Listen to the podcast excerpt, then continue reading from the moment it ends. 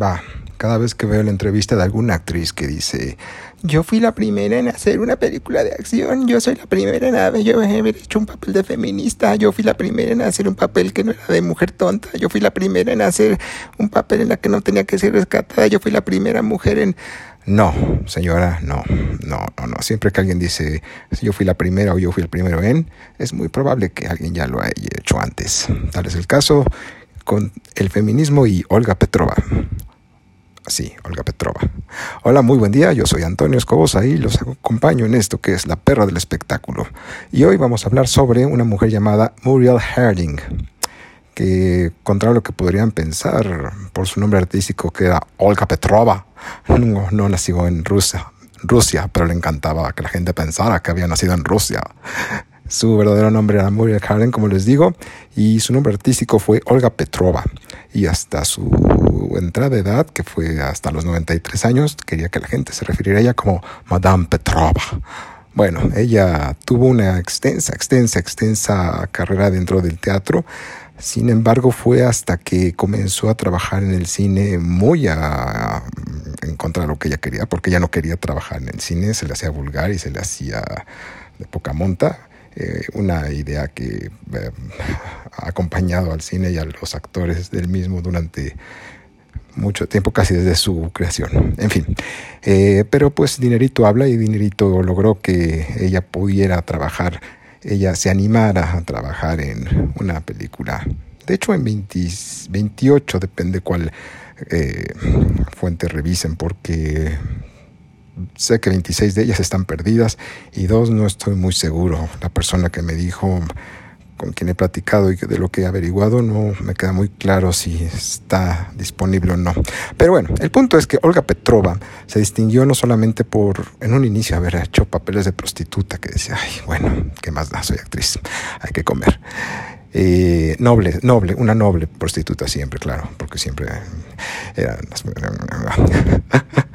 Eh, eh, pero se aburrió de ese tipo de papeles en los que ella tenía que interpretar a una prostituta que buscaba redención y dijo, ya, suficiente, esto no es para mí, si voy a hacer algo, voy a hacer algo que deje un mensaje, así que una vez haciendo dicho, una vez dicho eso, enfocó sus, sus, sus, esfuerzos en la realización de guiones que ella misma iba a actuar.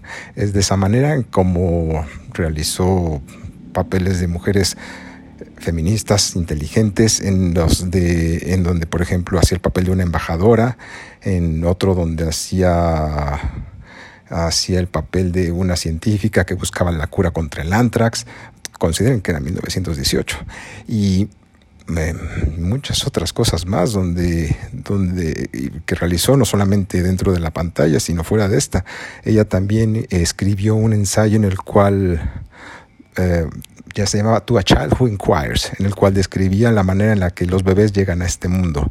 Un texto que fue considerado como vulgar, indecente por las costumbres de ese entonces, pero eso no la detuvo. Ella siguió adelante con su lucha de igualdad social para las mujeres, así como con su carrera teatral, la cual nunca descuidó hasta que ya estaba muy entrada en años. Eh, se dice que con solo verla llorar en el escenario bastaba para lograr que toda la audiencia llorara junto con ella. De ese tamaño era el nivel de intensidad y emoción que Olga Petrova lograba proyectar.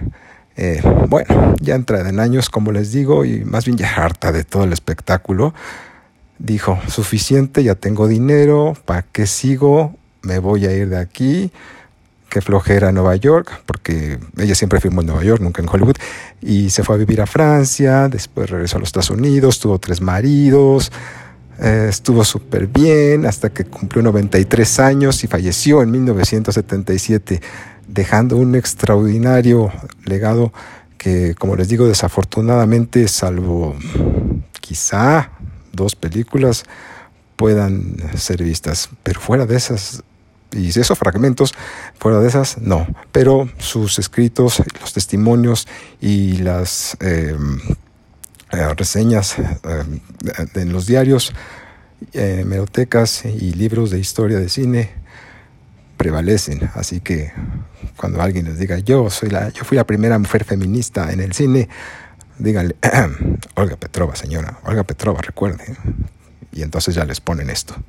Si hablan inglés, se los traducen. Que tengan un excelente día. Yo fui Antonio Escobosa y esto fue La Perra del Espectáculo. Suscríbase y sea feliz. Tata.